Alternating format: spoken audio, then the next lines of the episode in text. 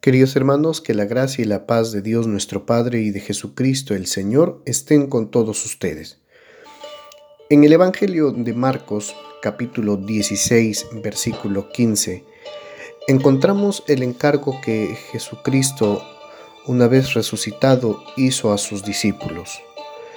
Él les dijo, vayan por todo el mundo y proclamen la buena noticia a toda criatura.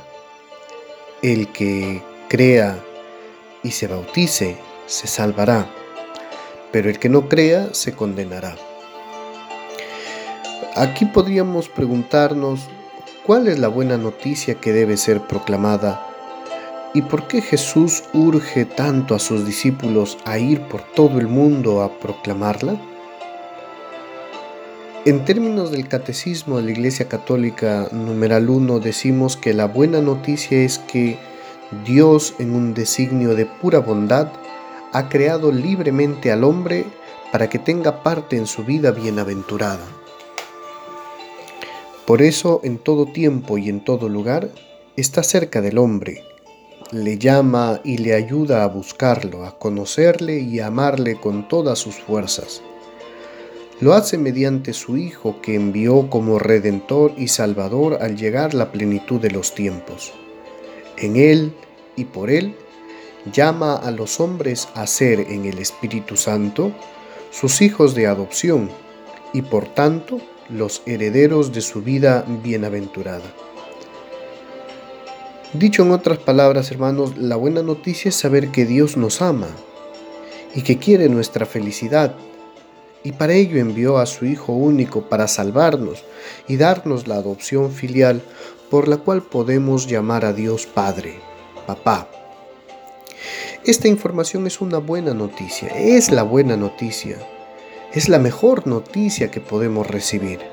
Hoy más que nunca los seres humanos necesitamos sabernos amados y redimidos Necesitamos saber que estamos en las manos de Dios y no a merced del acaso de un destino ciego o de la voluntad inexistente de un universo que carece de voluntad y que solo sigue las leyes naturales puestas por un Dios que nos ama. Esta verdad urge ser difundida para que todos comprendamos que solo el amor vivido y practicado puede salvarnos y que por el contrario el egoísmo, propio de la naturaleza humana que no ha conocido el amor diligente de Dios, puede encerrarnos en soledades y conflictos tan graves que amenacen la vida de todos. Cristo resucitado urge a los discípulos hoy a anunciar esta buena nueva, más aún ahora que ellos lo acaban de contemplar glorioso y vencedor de la muerte, en estas condiciones los discípulos se convertirán en misioneros, garantizados por la resurrección del Señor. Este suceso deja en sus corazones la certeza de la existencia de Dios, de la grandeza de su amor y de la maravilla de la encarnación. A partir de la resurrección, Dios ya no será más una idea teológica solamente, sino una persona viva, encarnada en Jesús, triunfante sobre la muerte. Dios es real, siempre lo fue, y ahora es necesario testimoniar al mundo entero su presencia al lado de cada hombre o mujer que vive y lucha en una historia particular.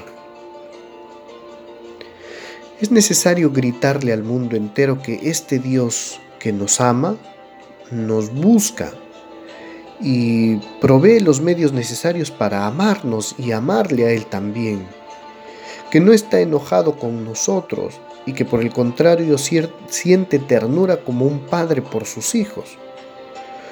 Por eso cuando a Pedro y a Juan las autoridades judías les prohíben hablar en nombre de Cristo, ellos responden, ¿les parece justo delante de Dios que les obedezcamos a ustedes antes que a Él? Por nuestra parte, no podemos dejar de proclamar lo que hemos visto y oído. Hechos 4, versículos del 19 al 20. Y es que la resurrección nos convierte en misioneros. Este encuentro con el resucitado da sentido a nuestra fe, y una fe que está viva se testimonia con la palabra y las obras.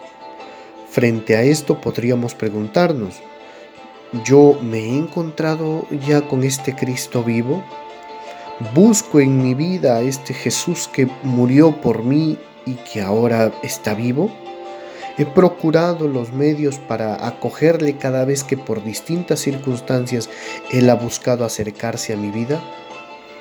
Hermanos, caigamos en la cuenta de que el mundo actual cada vez más necesita de la buena nueva de Jesús, pero contradictoriamente menos quiere escuchar de Él.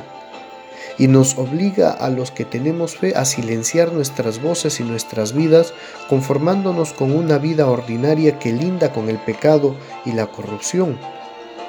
Ahora más que nunca debe resurgir en nuestros corazones y retumbar en nuestros oídos esta invitación del Señor. Vayan por todo el mundo y proclamen la buena, la buena nueva. No basta con decir que creemos en Dios, no basta con decir que somos buenas personas, no basta con ser cristianos a nuestra manera, es urgente renovarnos, convertirnos, ser cristianos de la talla de Jesús comprometernos con el anuncio del reino de Dios, preocuparnos por fortalecer y formar nuestra fe y, como dice San Pedro, saber dar razón de nuestra esperanza. Hoy el mundo necesita del amor de Dios en cada ámbito de la realidad. Y tú y yo estamos llamados a ser agentes de salvación.